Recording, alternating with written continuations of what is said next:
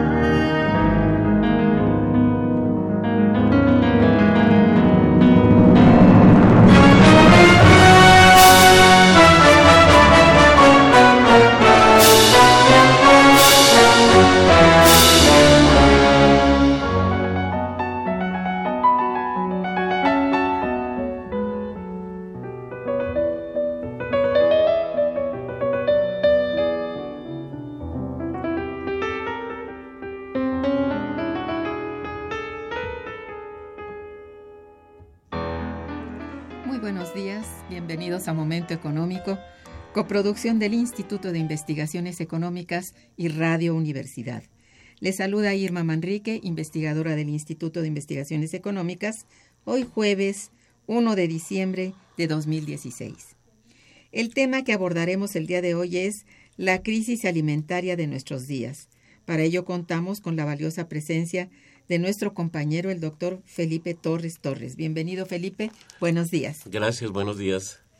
Nuestros teléfonos en el estudio son 55 36 89 89 con dos líneas. Y para comunicarse desde el interior de la República, contamos con el teléfono LADA sin costo 01800 505 2688. La dirección de correo electrónico para que nos envíen sus mensajes es una sola palabra momentoeconómico arroba MX. De nuestro invitado. Felipe Torres Torres es doctor en Economía, maestro en Sociología y licenciado en Trabajo Social por la Universidad Nacional Autónoma de México. Es investigador de tiempo completo en nuestro instituto. Ha sido profesor por más de 20 años de diversas cátedras en distintas escuelas y facultades de la UNAM. Ha sido distinguido con el Premio Universidad Nacional en Ciencias Económico-Administrativas 2011, así como con el Premio Maestro Jesús Silva Herzog de Investigación Económica en cinco ediciones. Cabe señalar que cuenta con un amplio repertorio de publicaciones relacionadas con el desarrollo regional, agricultura en lo individual y en lo colectivo hasta artículos en revistas especializadas. Entre sus publicaciones destaca Canasta Básica y Calidad de la Alimentación en México. Bueno, desde hace ya varios años, organismos internacionales como la Organización de las Naciones Unidas para la Agricultura y la Alimentación, la FAO, así como la Organización para la Cooperación y el Desarrollo Económico, la OCDE, a través de sus informes y estudios especializados, han venido advirtiendo del bajo crecimiento pues de la producción agrícola a nivel mundial, hecho que plantea una gran problemática para la humanidad. Tomando en consideración que la población aumenta considerablemente año con año, al tiempo que la escasez de alimentos se intensifica. La reflexión en torno a esta problemática es sin duda de singular importancia. Es por ello que hemos invitado al doctor Felipe Torres, especialista en el tema, quien eh, le ha dado seguimiento con toda puntualidad y por ello le pregunto, ¿en qué momento la sociedad internacional comienza a experimentar crisis alimentaria y por qué, Felipe? Eh, eh, muchas gracias por la invitación al programa una vez más y hablar de un tema tan sorprendente e interesante como es el, problema de la alimentación. Así es. Y particularmente cuando eh, recurrentemente se está expresando una situación de crisis. Cierto. la cuestión de la, de, la, de la alimentación obviamente está sustentada en la producción primaria de alimentos. Y no deja de sorprender los avances tan espectaculares que ha tenido el desarrollo tecnológico en la agricultura. Eh, manipulación de los cultivos a través de ingeniería genética para mejorar sus niveles de rendimiento, eh, mejoramiento en, sistemas prácticamente aplicadas a pie de granja, eh, manipulación de embriones en, ganado para eh, mejorar las, la producción de leche, mejores capacidades tecnológicas en los pollos y gallinas para poder tener una mayor producción de, de huevo independientemente del estrés a que sometan a las gallinas, ¿no? En, oh, términos de, eso. Entonces, paradójicamente eso ha llevado a una, a una oferta, a, un incremento considerable de la oferta mundial de alimentos. Pero también la agricultura no deja de ser una situación, la agricultura y la producción de alimentos no deja de ser una situación riesgosa. Entonces está expuesta siempre a una variabilidad de la situación del clima, sí a un ataque de plagas, también porque está relacionado con avances tecnológicos, a sequías prolongadas en ciertos momentos, eh, o por, debido a falta de lluvias en regiones y países enteros. En fin, hay toda una serie de, factores que la hacen especialmente vulnerable a esas situaciones de, riesgo por fenómenos naturales. Pero en los últimos 20 eh, años, diría yo, se ha incorporado un nuevo fenómeno, el fenómeno de la manipulación de los mercados de los productos agrícolas. Eh, ¿Esto por qué lo sitúo? Porque curiosamente hay un excedente suficiente a nivel mundial en la producción de alimentos. No se refieren, no, no necesariamente hay, una, hay la presencia de una escasez real. Eh, el problema es que las hegemonías en la producción agrícola mundial las siguen teniendo las mismas potencias del norte. Estados Unidos por un lado, Canadá por el otro, Francia en Estados Unidos, digo en, el continente europeo, Inglaterra, Nueva Zelanda, Australia, ¿no? que son las, de alguna manera las hegemónicas en, la producción de, excedentes mundiales. Y junto con eso tenemos una gran cauda de países dependientes de las importaciones de esos alimentos. Eh, el asunto es que esos excedentes controlados por potencias mundiales que han utilizado ahora los commodities como formas de negociación de los precios de los mercados a futuros han llevado a que esos alimentos lleguen a los mercados pero con una manipulación previa del, del precio. Eh, y entonces los fenómenos climatológicos que mencionaba, como sequías, heladas, incluso ahora la cuestión de las de la de los mercados de tierras donde potencias como China se están comprando tierras ya directamente en, países enteros como Brasil o la territorios enormes sí. para producir soya que está adecuada a su mercado mundial. Y ese es otro de los fenómenos que también están presentes en esta manipulación de los precios y en estas crisis agrícolas o en la producción de alimentos a nivel eh, eh, mundial el fenómeno chino es bastante interesante de considerar porque China ha incrementado con el crecimiento de su economía, las tasas que lo está haciendo, eh, de manera exponencial la demanda de alimentos. En China el consumo per cápita de carne era muy bajo antes de, este crecimiento exponencial. Pero ahora, obviamente, ha habido un mejoramiento real del ingreso en, China y eso ha llevado a que sea un demandante potencial muy fuerte de alimentos a nivel mundial que le quitan, digamos, que, que, que, también eso ayuda a que, a que los precios, ¿no? Tengan ya un incremento cíclico considerable y también llevan a que los países que somos dependientes de la producción de alimentos tengamos que eh, sufrir ¿no? los embates de esa nueva situación. Y no solamente es China, pues la que ha incrementado sus demandas alimentarias, también lo es la Unión, la ex Unión Soviética, Rusia ahora particularmente, de manera este, clara. y otros países que se han venido incorporando con mayores demandas alimentarias que llevan a esa desestabilización de los stocks a nivel mundial Sí. Eh, y que el precio llega a ser una, una determinante. De tal manera que en este momento eh, se calcula que más de 1.300 millones de personas sufren hambre en el mundo. Entonces, Cosa tan desigual, ¿verdad? Tan y entre esas está México, obviamente, ¿no? Este, eh, y entre esas eh, países dependientes también de importaciones de alimentos crecientes está, está nuestro país. Y no tanto el país en su conjunto, sino regiones específicas que son mucho más vulnerables que otras a eh, los incrementos cíclicos de los precios de, de los alimentos. Entonces es una situación compleja como lo es toda la economía en este momento. La economía está ciertamente en un estado volátil permanente ya, digamos, ¿no?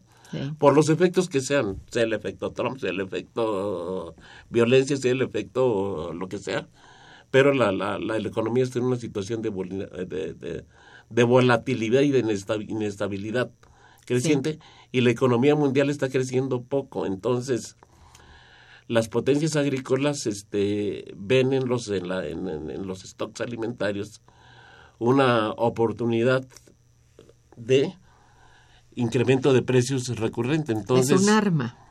Es un arma, efectivamente es un arma que se usa desde el mercado, ¿no? Sí. Pero esa arma puede ser letal, ¿no? En el caso de los países dependientes de, de- de- de alimentos.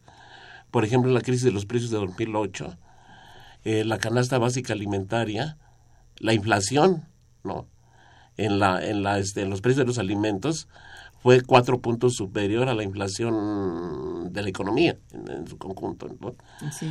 Entonces, ¿y eso quién lo resiente? Pues los países, los, los, los más pobres, los que apenas se alcanzan a cubrir la canasta básica alimentaria o los que de plano no la, no la cubren. Sí. Y en el caso de México, eh, pues obviamente están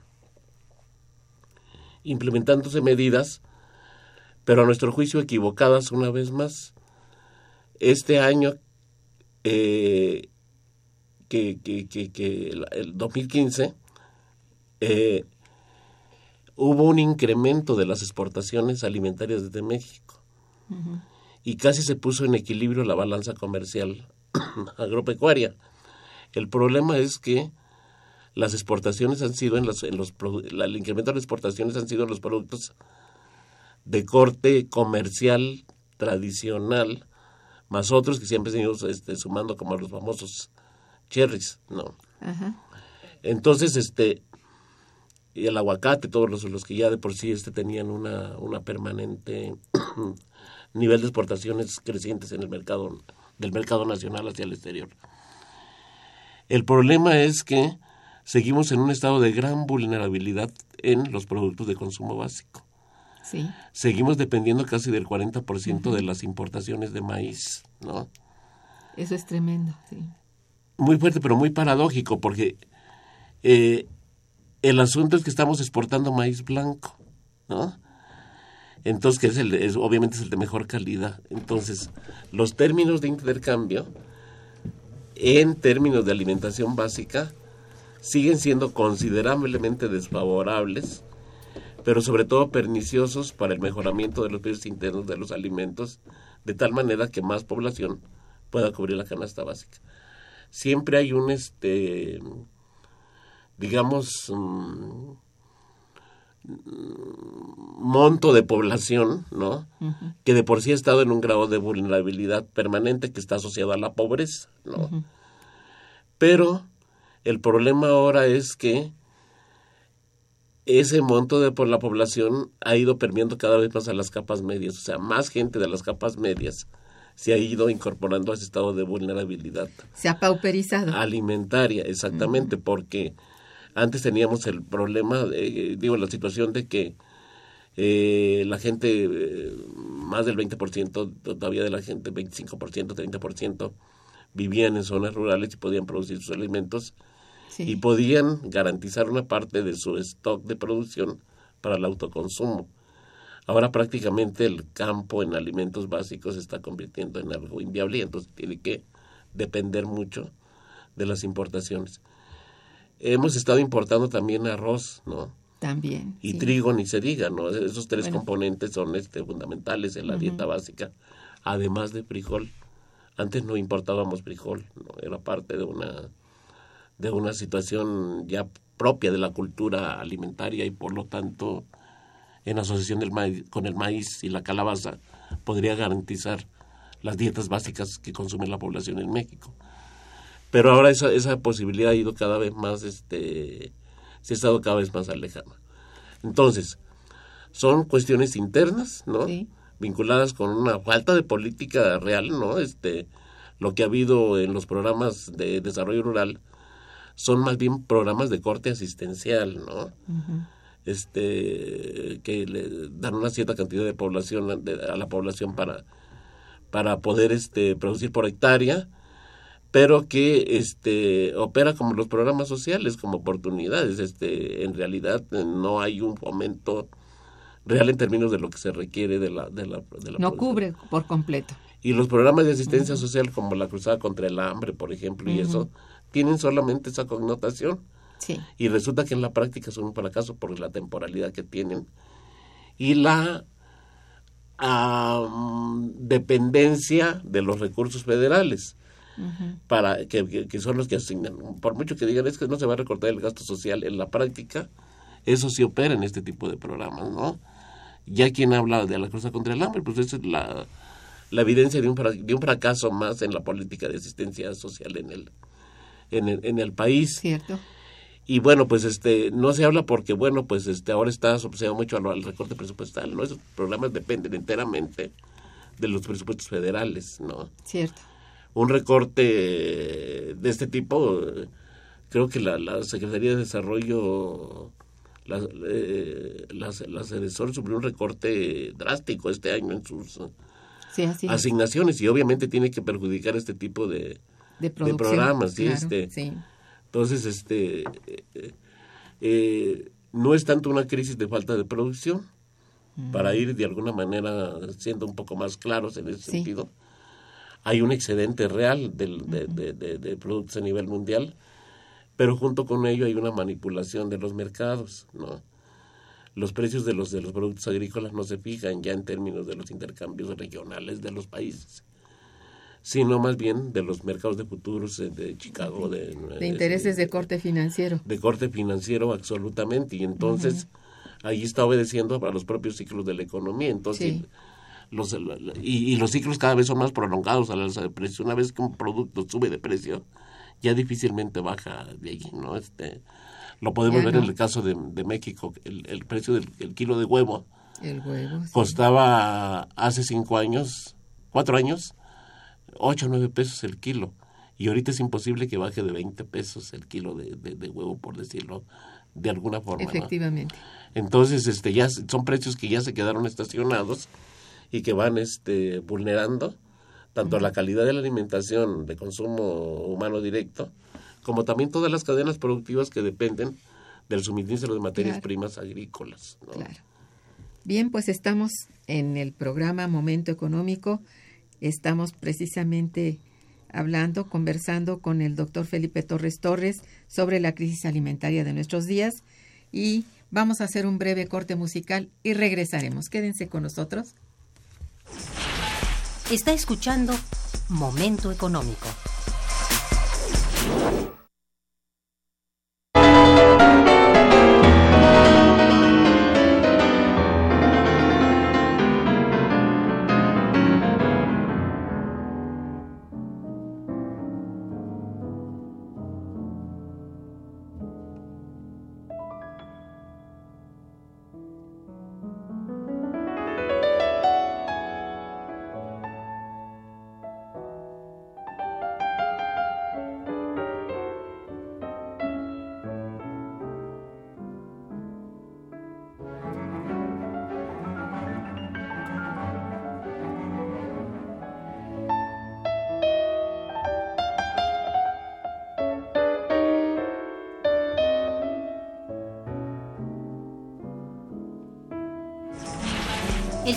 Cabina 55 36 89 89.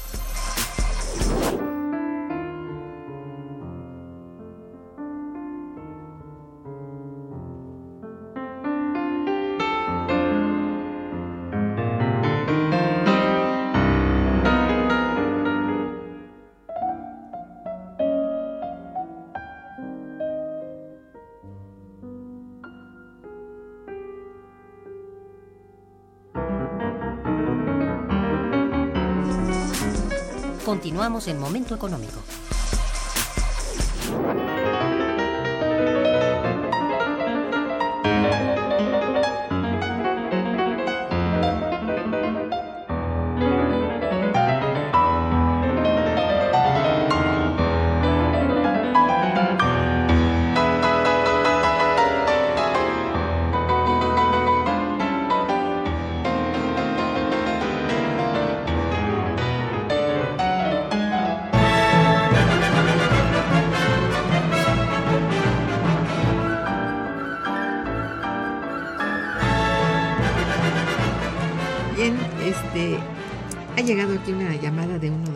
Radioescuchas, el señor Hugo Retana, quien te felicita. Dice, ¿se puede sospechar algo positivo en relación al campo después de las declaraciones que ha hecho Trump de expulsar a los migrantes? México podría tomar la política económica de apoyar nuevamente al campo para emplear a toda esa mano de obra que regresa. Pues efectivamente, eso es lo que se debería de hacer. Exacto. Obviamente todavía no conocemos las dimensiones, ¿no? De, de, de, de- porque se han dado muchas cifras, que si dos millones, que tres millones, Ajá, que a lo mejor son once, que en fin.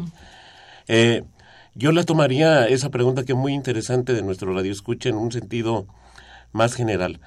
Eh, las, la, el comercio agrícola de México, los intercambios comerciales en agricultura, son cerca del 90% con los Estados Unidos para bien o para mal, ha sido como nuestro destino manifiesto, ¿no? Entonces, cualquier alteración que pasa en el mercado, de, digo, en la estructura agrícola de Estados Unidos o en la de México tiene repercusiones directas en un sentido o en otro, ¿no? El problema es que nosotros les vendemos aguacate, ¿no? Les vendemos jitomate, les vendemos las verduras, todo lo que son las ensaladas, y ellos nos venden todos los granos básicos, ¿no?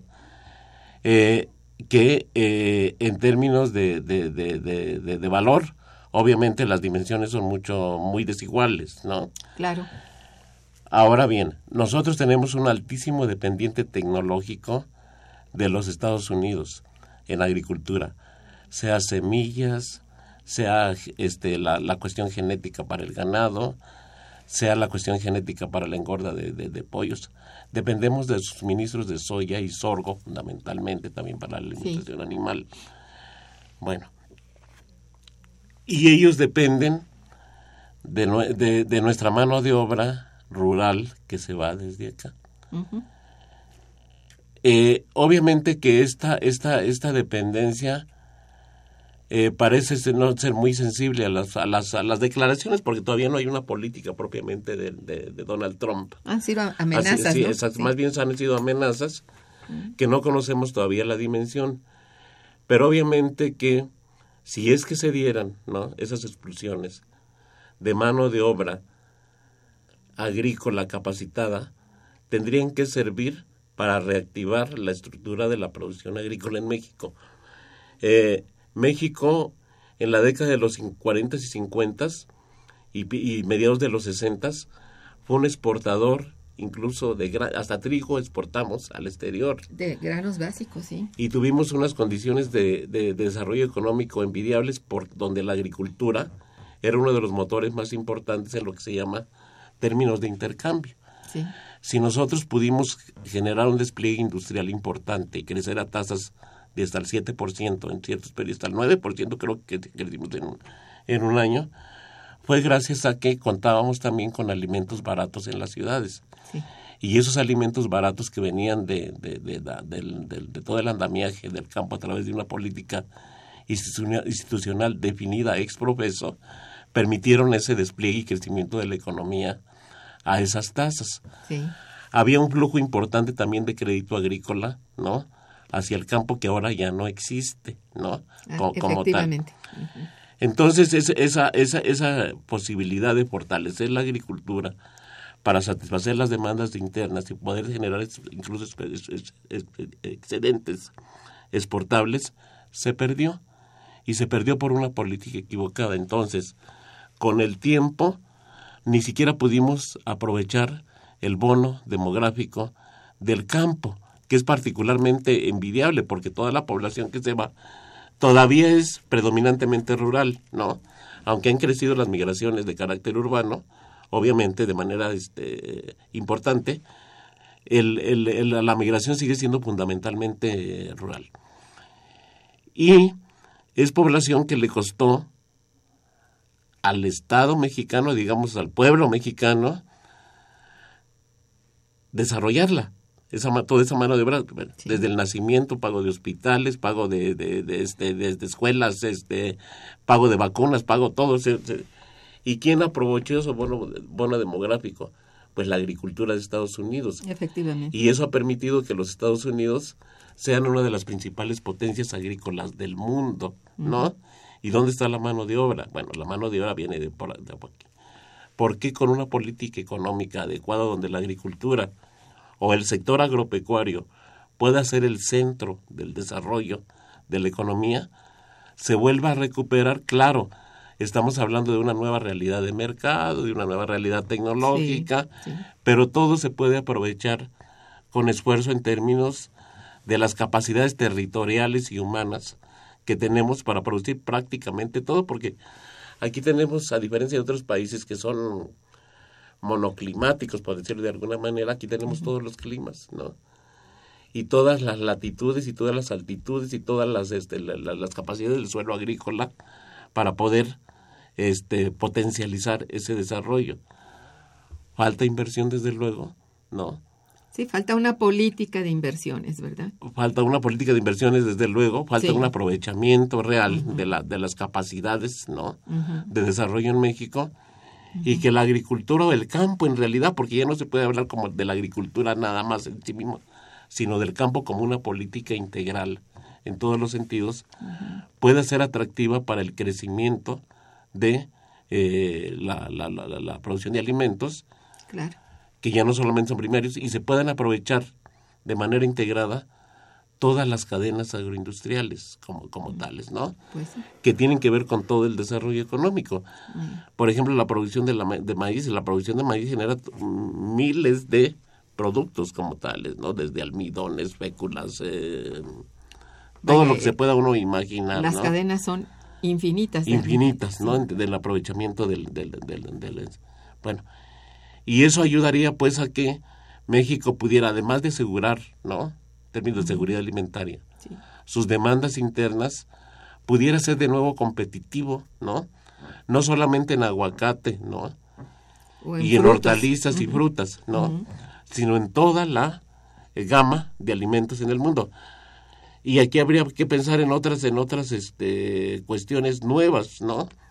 Que han venido ocurriendo. Por ejemplo, Ahora se habla en, en las ciudades principalmente de eh, patrones de consumo fragmentados, ¿no? Sí.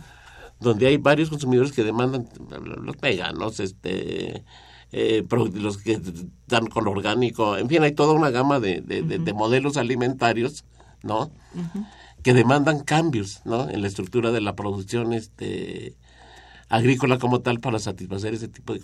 Y eso implica un reacomodo de la agroindustria como tal para poder satisfacer esos, mercados. Entonces, este eh, es relativamente sencillo, ¿no?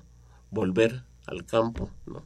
Porque de todas maneras no tendríamos otra otra alternativa, ¿no? Más que hacerlo así. Pero obviamente con eso se tiene que también resolver el problema de la violencia, ¿no? Porque eh, considerando que fueran tres millones de expulsados, ¿no? No sé cuántos de los servicios, no sé cuántos del campo, no sé, nadie sabe nada, pues todavía, en, en, realidad, ¿no? Pero suponiendo que la mitad vienen al campo, ¿no? Bueno, ¿qué se hace? Pues son, es población que al no tener otra alternativa, la única tentación posible de empleo es de nuevo la violencia. Es de nuevo el alimentar el, las estructuras del crimen organizado, el narcotráfico, todo eso que tiene que ver, ¿no? Y que supuestamente estamos tratando de, de este de eliminar. De, eliminar. Hay quien podría decir, bueno, la, marihuana también es un producto agrícola, se produce en el campo y podría... Bueno, pero no nadie está pensando en eso, pues, o sea, como, tal, ¿no? Este, hay que resolver el problema alimentario, básicamente, de manera inicial. Fortalecer las cadenas productivas y resolver toda la cuestión del consumo y su consumo que estamos padeciendo y que está incidiendo Exacto. en los niveles nutricionales. Así es. Hay quien Dice- dice de repente, bueno, México es la 12, de entre la 12 y 14 potencia económica mundial, así, así nos hemos manejado en términos de tamaños de economía, ¿no? Pero cuando ve uno competitividad está en el lugar 70, 70 y tantos, ¿no? Este, Sí. eh, que no es un indicador menor, ¿no? Es un indica- indicador fundamental porque eso refleja capacidades nutricionales asociadas con desarrollo intelectual, ¿no? Sí. Y ya no, ojalá haya, haya oportunidad más adelantito de hablar de las enfermedades subsecuentes por malas nutriciones o por No, patrones alimentarios es muy importante pero, eso, claro. Pero ahora es, es fundamental también considerarlo porque son gastos, eh, necesidad de incrementos a los gastos de salud, ¿no? Para tratar el problema de la hipertensión, de la diabetes, de la obesidad, de Claro, todo lo que claro. tiene que ver con... Con, precisamente Sí. con la ingesta. Sí. Así es, así es. Sí, es cierto. Bueno, con- ante este escenario que nos acabas de, de explicar, ¿cómo es entonces la calidad de la alimentación en México en estos momentos? ¿Cómo la, cómo la avisoras? ¿Cómo la ves, digamos? hay que verla en dos dimensiones, ¿no? Nosotros en el, en el- sabe, estamos desarrollando en el instituto un proyecto sobre seguridad alimentaria, ¿no? Que aprovecho para decirles que ya por- está por salir, el, eh, por publicar el primer libro de, de este grupo de seguridad alimentaria, donde hay varios universitarios como tal. Y estaría situada la calidad en dos dimensiones. Una, por el lado del su consumo o de la población que no puede acceder ni siquiera a comprar una canasta básica Pues alimentaria sí, por pobreza. Por pobreza. Esas cifras las ha manejado con Neval en diferentes dimensiones. Nosotros también a través de una metodología que seguimos para establecer el costo de la canasta básica alimentaria y toda la población que, que queda afuera, ¿no? Entonces, este, Coneval ha, ha variado a veces cifras, 12, 14 millones, nosotros hemos manejado hasta 20 millones de, de personas que no, no pueden acceder por cuestiones de ingreso a la canasta básica. Eso, esa cifra por sí sola está reflejando una muy mala calidad de la alimentación porque eso implica su consumo. Claro, ¿No? claro. Eh, ¿qué, qué implica esto? Pues implica que la gente a veces que nada más está comiendo tortillas o está comiendo lo que pueda al pasar, eh, tamales, atole, todos los carbohidratos, refrescos, que es lo que, Sobre que todo lo- sobre refrescos. todo refrescos para poder este cubrir su demanda eh, per cápita de, o personal de, de- de calorías. Y eso repercute en todos los problemas de, de la obesidad. O sea, la obesidad dicen, ay, pues ese se da gordo porque come muy bien. Pues no. El problema es que es una come muy mal. porque Sí. come muy mal. Pues sí. Bueno, eh, entonces esa población ya está fuera de por sí de, de lo que se podría considerar una buena calidad de la alimentación. Los otros factores tienen que ver con la no ausencia de normatividad, diría yo, porque hay una norma oficial mexicana sobre la calidad de la alimentación en México, pero que en la práctica yo no diría no sirve para nada, no regula absolutamente nada. Eh, tenemos una proliferación creciente y ahorita estoy analizando el problema de la, de la comida rápida, ¿no? Y la chatarra, ¿no? Que no es lo mismo. Entonces, este, eh, ¿qué ha crecido? Ha crecido la industria de los refrescos, ¿no? Ha crecido la industria de las papitas, Sí, sí, este, sí. los gansitos, todo, lo- todo lo que tiene que ver con harinas refinadas, eso ha, bueno, que van hacia un estrato u otro, ¿no? De hecho, todo permean a todos los estratos sociales, ¿no? Entonces es, es otro indicador de la calidad de la alimentación y ahí prácticamente entramos casi toda la población, ¿no? Sí. Porque eh, actualmente más del 70% de la, de la, casi el 80% de la población ya vive en ciudades. Y de esas cerca del 70% vive en las metrópolis, ¿no? Tenemos uh, alrededor de 60 metrópolis, ¿no? este, en, en el país. Y esa población no tiene a veces tiempo no para ir a comer a su, casa como podía ocurrir en la década de los 60 o 70 no se podía ir diario a comer a la casa en fin. o al menos no es para todos los estratos para todos los estratos sociales eso es eso es este real entonces tiene que comer de lo que hay en la oferta ¿no? ¿No? Y de lo que te encuentras es Lo que todo eso modela la oferta, empacadito, listo para abrir. exactamente Sí. o para calentar Sí. Y generalmente es alimentación de mala calidad. Pues sí. No habría tiempo para ir producto por producto y decir, bueno, aquí está el problema de la, de la chatarrización del, del consumo, ¿no? Este, en otro momento quizás podría haber un programa especial para ir este, hablando de las implicaciones, sobre todo Sí, sería muy importante. económicas, porque sobre todo es un tipo de alimentación que uno la ve muy pragmática, pero que es muy cara, ¿no? Si alguien desde una oficina, un centro de investigación y eso dice, bueno, pues ahora tengo que, por necesidades de trabajo, quedarme a comer aquí en la casa y pide una torta, una torta anda entre 20 y 30 pesos, o sea, depende de la calidad de... Claro, de- sí. y generalmente lo acompañan de una bebida, bebida gaseosa. Entonces, ahí ya se fue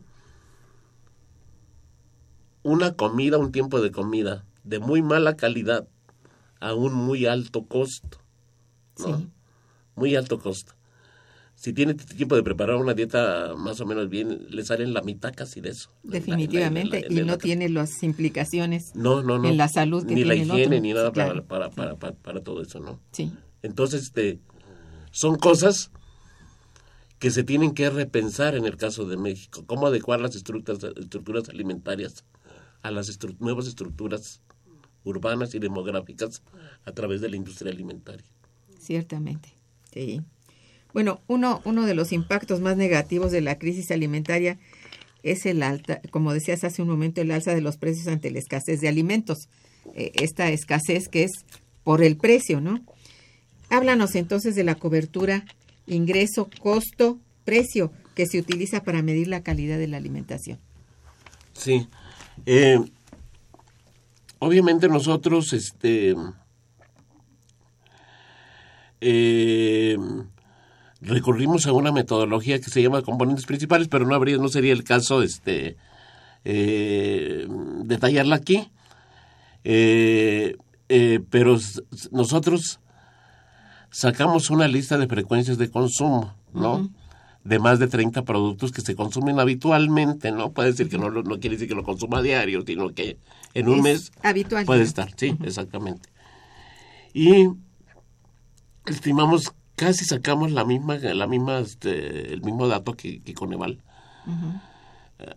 Eh, de, de, de, de, un costo aproximado de la, de, la, de la canasta per cápita Mm, de más o menos 1.200 pesos, ¿no? El costo Mm. de esos productos. Entonces, cuando lo multiplicamos nosotros por cuatro miembros de familia, ya se eleva a más de 5 mil pesos. e- Es una cosa bárbara, ¿sí? es una cosa bastante considerable, sí, sí. ¿no? sí. Entonces, ¿Qué porcentaje de la sociedad tiene, nosotros- tiene exactamente. acceso a ello? No, pues. eh, cuando lo cruzamos con, con población económicamente activa, entonces vemos que la población económicamente activa, cerca del 60% no gana más de dos salarios mínimos, ¿no? Pues sí. Dicen que incluso los cálculos están mal hechos porque este, este, dicen que 60% de la población a lo mejor gana un salario mínimo en la que manifiesta ingresos. Pero bueno, aceptemos que las cifras oficiales están ahí, no podemos partir de otras más que de las que hay, pues Pues sí, son las oficiales. reconocidas, ¿no? Entonces, cuando uno cruza, ¿no? Costo de la canasta básica, composición de la, de la, de las familias, ¿no? Sí, Conservadoramente, porque hay familias que son de seis, de ocho miembros, ¿no? sí. Exactamente, y allí tienen que racionalizar hasta las- la- la- el consumo de tortilla. Este, y con el, con el ingreso, dices tú, bueno, ¿qué calidad de, la de alimentación puede estarse dando en, en- el país? ¿no? ¿Qué fortalecimiento Pues, nutricional pues mínima. pueden tener Realmente eh, eh, mínima, estas, ¿no? estas familias? ¿no? Pues sí. Y de alguna manera por eso son los subsidios a este más bien las, las compensaciones a través de los programas de asistencia social. Pero esos son para la gente que pues, es cruzada contra el hambre no Sí, ya, esos son los que están en el exactamente hambre. Pues exactamente. sí. pero la cruzada contra el hambre abarca o la cobertura planteada fue de 7.4 millones de mexicanos no que era una cifra sumamente conservadora no sumamente Sí, sí, conservadora muy, muy pequeña en realidad. muy muy pequeña que no tiene Sí. nada nada que ver con, con la realidad. con las dimensiones del problema a nivel nacional Así es, sí. Bueno, eh, ¿qué, qué, qué cambios ha sufrido en sí la canasta básica en México en comparación con, vamos, décadas anteriores? Vamos a decir, de dos décadas para acá. ¿eh? Bueno, el patrón alimentario en México, realmente el original, el que prevaleció todavía hasta la, pues entrada a la década de los 50, ¿no? Sí, En México, era la, llamada dieta indígena, ¿no? sí, El patrón indígena, que era este maíz, frijol, tortilla, chile, ¿no? sí, Eh, eventualmente algún tipo de, de, de, este, de, verdura y cárnicos, ¿no? Y no más de eso. Y curiosamente era una dieta muy sana, ¿no? Que permitía. pues fíjate que sí. Ajá. Sí, por, por lo menos no teníamos los niveles de colesterol y de grasas saturadas que se tienen actualmente. Permitió, ¿no? Una adecuada sobrevivencia, pero tener incluso un equilibrio con el medio ambiente. Todo por la esto- cuestión de la asociación, ¿no? Sí, sí, del cultivo. Esa, esa, de, esa dieta obviamente se vio alterada de manera sustancial con la este pues de alguna manera con la eh, La migración campos- la migración campus yo iba a decir la expansión de las ciudades pero Pues es más bien es esto, lo ¿no? mismo pues pero Sí. este dicho de otra manera. Sí, entonces, este, de tal manera que demandó la estructuración cada vez más necesaria de una industria alimentaria que pudiera satisfacer esas demandas crecientes. Ya no fue el intercambio de que compra una docena de huevos o que intercambie un huevo por un pollo o que lo, lo, lo que sea, ¿no? Sino Pues- que ya tenía que industrializarse. La, bueno. Entonces creció la industria agrícola, demandó más sorgo y eso alteró de alguna manera tanto la estructura de la producción interna efectivamente, como las demandas este, internacionales, también, sí. ¿no? De, de, de soya y, y sobre todo de soya y sorgo que no teníamos nosotros y la dependencia también. De alguna manera también se incorporó de manera mucho más creciente la industria de los lácteos. Todos los lácteos, lácteos, leche y derivados lácteos. Sí, Los yogures y esos que no estaban presentes en la canasta básica alimentaria no, original. claro que no, sí. Hay quien dice se enriqueció la canasta básica y se diversificó. Bueno, sí se diversificó. Pero enriquecerse en enriquecerse pues habría que pensarlo, ¿no? En, en- en- en qué tanto por la orientación que tuvo.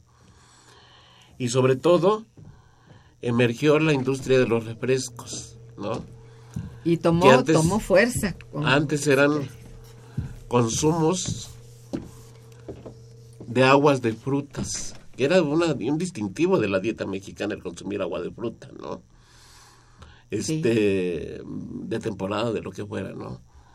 Y eso permitía cierto tipo de nutrientes adecuados para prevenir enfermedades y toda una serie de factores asociados, ¿no?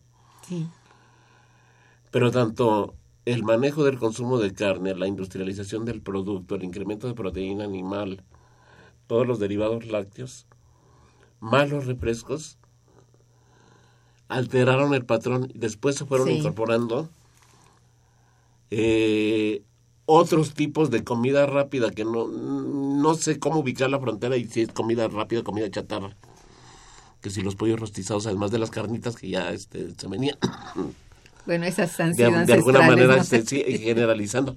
Sí, Sí, pero eran consumos de días de fiesta, básicamente. igual que el mole, ¿no? Sí. Este y no la irrupción que tuvieron en la década de los 70s y 80s en los consumos casi cotidianos, porque pues este para esa población que no podía desayunar en su casa, entonces pasaba pues y ya este En un puesto de la calle, sí. de alguna manera resolvía el problema, Claro, ¿no? claro.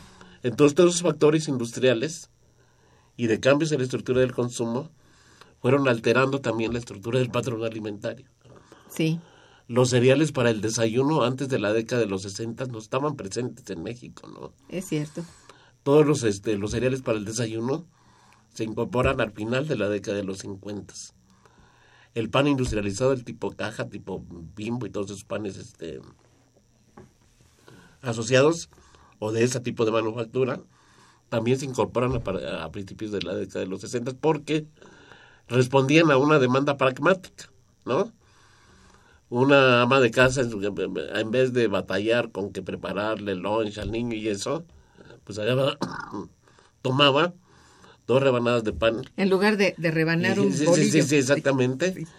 Y este ya, pues ya eso ya resolvía el problema del, del desayuno este escolar y lo sigue haciendo, ¿no? Lo sigue siendo. Lo sigue haciendo.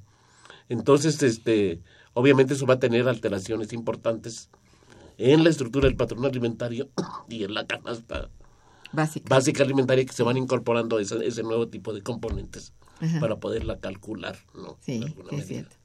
Bien, vamos a un breve puente musical y regresaremos. Quédense. Está escuchando Momento Económico por Radio UNAM.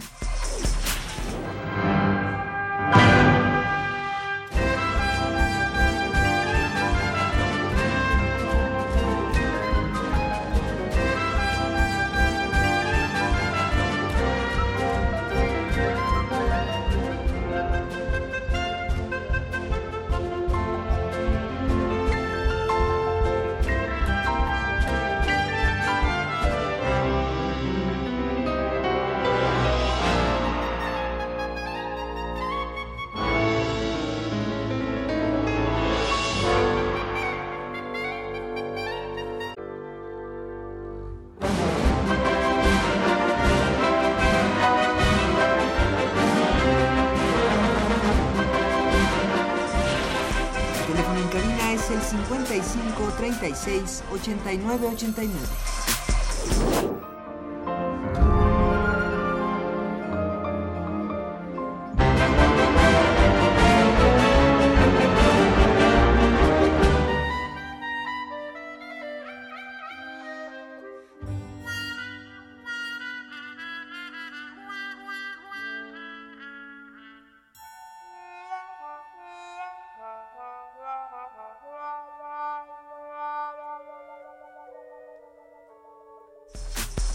Continuamos en Momento Económico.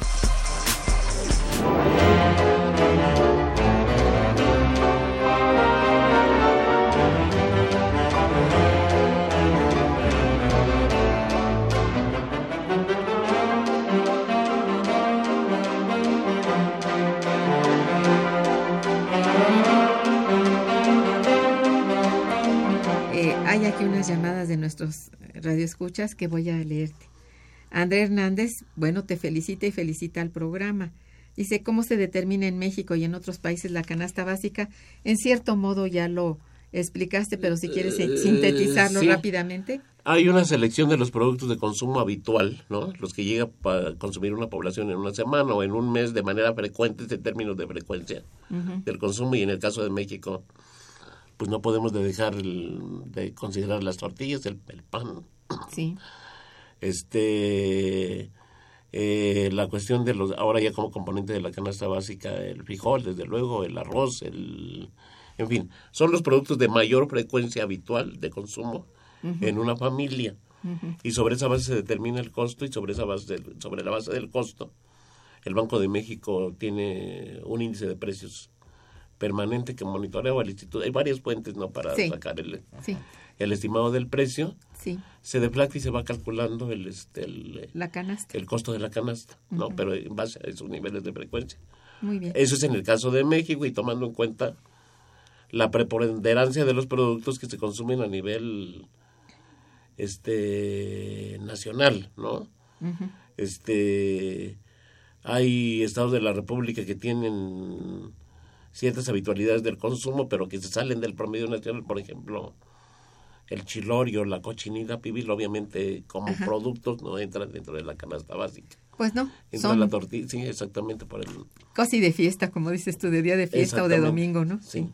Bien, este, el licenciado Avilés también te felicita y felicita a nuestro programa, gracias. Mientras dice, no tomemos la decisión de ser nosotros como una soberanía independiente y nos desvinculemos de todo tipo de dependencias que tienen relación con el Banco Mundial y el Fondo Monetario Internacional, seguiremos sometidos al imperio norteamericano. Sí, es una cuestión de toma de decisión interna. Eso es interna cierto. ¿no? y, Sí. pero que tiene es interesante la pregunta porque tiene Sí. toda una vinculación con la estructura Sí, de, de las decisiones de política económica Por obviamente supuesto. no es orientar las inversiones en un sentido no de una política económica general, digamos. general exactamente donde el campo pueda ser el vértice o el, la columna vertebral del desarrollo económico. No el único, obviamente, ¿no? No, pero sí en la columna vertebral, como dices tú muy bien. Exactamente, y pensar en, en que este no podemos estar dependiendo de las importaciones de maíz amarillo cuando podemos producir maíz blanco de calidad para poder alimentar a la Que población. sea para nosotros, ¿verdad? Exactamente. Sí, Sí, ahí hay una serie de cosas este, completamente absurdas, no consideradas en, en la organización misma del consumo, bueno, de lo que es en general el desarrollo económico interno, ¿no? Así es. Sí. Bien, ¿qué es lo que ha realizado hasta este momento la administración gubernamental actual con el propósito de combatir la crisis alimentaria en México eh, en todo el territorio para evitar el desabasto de productos indispensables de la canasta básica?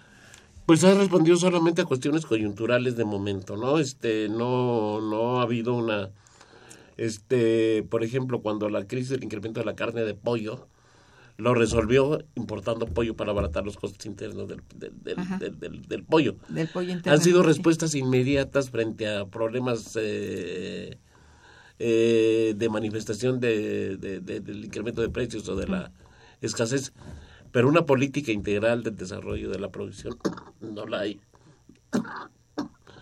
Se han venido apoyando eh, medidas muy localizadas, ¿no?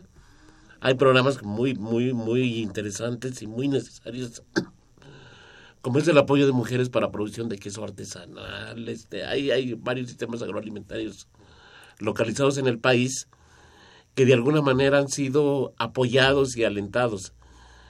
Y deberían de ser la base ahora para un desarrollo a gran escala, o sea, no se pueden apoyar 100 productos cuando o 100, 100 proyectos de este tipo cuando las necesidades son de 100 mil, ¿no? Entonces, este, Sí. hay que manejar las gradualidades y las escalas tomando en cuenta también las ventajas que presentan los mercados mundiales, ¿no? Este, que están demandando productos orgánicos, productos en fresco, este, que respondan a una, a una dieta sana de, de- de mejor calidad y que lleven a que reactivar las estructuras de la producción agrícola interna por esas vías que son necesarias, ¿no? Efectivamente. Sí. Es una cosa muy muy integral que debiera considerarse así Sí. en todas sus partes, ¿no? el apoyo a huertos familiares desde la casa, eh, producción desde De las azoteas, azoteas, en sí. fin, hay toda una, una Sí. gama, ¿no? Y esto se podría alentar al mismo tiempo, pero teniendo organizadamente el Exactamente, plan. ¿no? exacto. Y el mercado, sobre todo el mercado. Claro, ¿no? planear para adentro y para afuera. Así Sí. es, así es. Para el mercado interno y para el externo. Sí. Pues sí, pero no, no ha habido realmente un, vamos, ese, un propósito específico para ampliar, digamos, toda esta gama. No ha habido, son programas, como dices tú, coyunturales, ¿no? Muy coyunturales, muy localizados y muy dependientes del Sí. presupuesto federal. Sí, pues eso, eso es terrible, ¿no? Pero, ¿cuáles serían, eh, vamos, tus conclusiones genera- generales acerca de la crisis alimentaria de nuestros días? Así, muy general, para Uno. los minutos que nos quedan. Sí. Recuperar el campo como centro del desarrollo Perfecto, económico mediante una política de precios adecuada y con apoyo de inversiones reales. Sí. Ese es el punto, ¿no? Implementar una norma oficial mexicana que garantice la calidad de la alimentación, que elimine eh, o regule toda la introducción de productos chatarra en la comida. y tercero, Eso una, está educa- muy difícil, ¿eh? Pero una bueno, educación nutricional adecuada sí, a las dimensiones de los problemas de salud sí. que ya tenemos actualmente asociados a la alimentación. Parece haber una gran preocupación, Sí. pero no se ve por dónde. Son tres ejes muy sencillos, Sí. muy básicos, ¿no? ujú. Que no requieren de análisis macroeconómicos tan sesudos, sino de una aplicación real que tiene que ver con organización y con educación. Pero y hay obviamente participación social. Social, claro. Pero hay limitaciones grandes en esto, si tú te recuerdas, ¿no? Es decir, ir en contra de los intereses de grandes transnacionales Sí. que son las que producen precisamente todo este alimento chatarra y, y todos estos alimentos, bueno, como dices tú, la, la, la frontera entre lo que es chatarra y lo que es, este, ¿cómo dices? Este, Eh, comida rápida. De comida rápida, hay, es delgadita la frontera, ¿no? obviamente, Porque casi pero, es lo sí, mismo, sí, ¿no? pero para eso requerimos, pues para eso se necesita un Estado fuerte, Eso, una que política, una política pública que tenga la capacidad y la fuerza de decir y controlarla, regularla, ¿no? y Sí. que abata la corrupción realmente. Ah, sí. Asunto muy complicado porque eh, gran parte de la política, digamos, agroalimentaria en México ha estado muy permeada por la corrupción. Pues sí, Recuérdese de la Conasupo, el papel que jugaba en términos, bueno, Sí.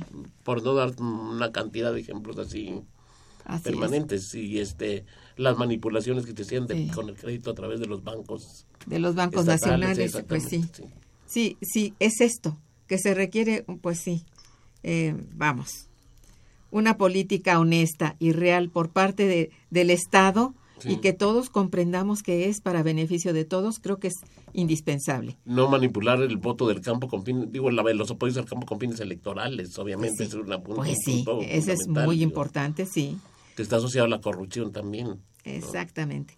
Hay que empezar por ahí, digo, combatir la corrupción y no estamos hablando de una cosa sencilla ni de que con un, una ley la vamos a, a lograr.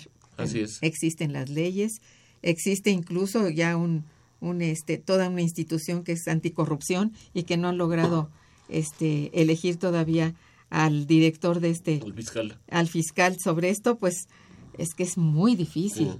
muy difícil y habría que empezar por deber ser muy muy firmes en cuanto a la política económica interna, muy firmes. Pero es más complicado no hacerlo, porque las repercusiones que tenemos en términos de, de equilibrios internos, sociales y económicos se revierte.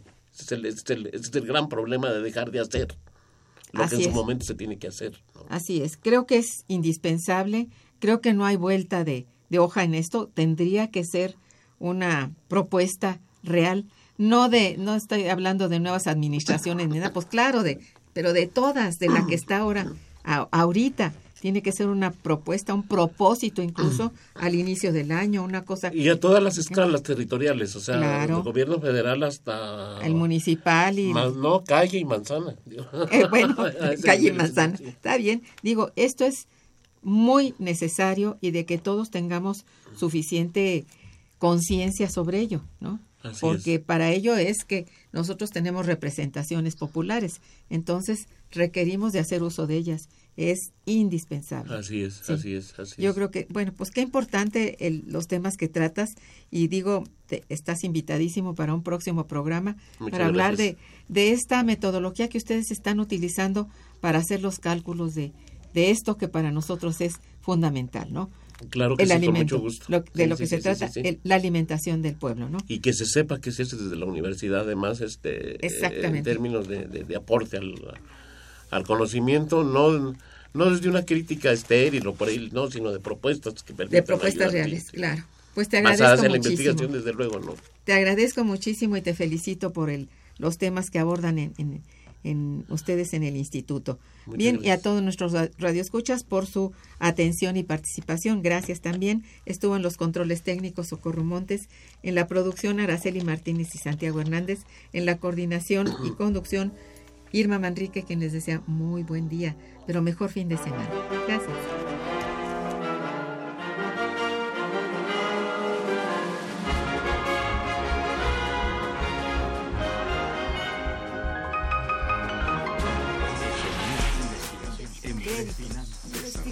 Momento económico.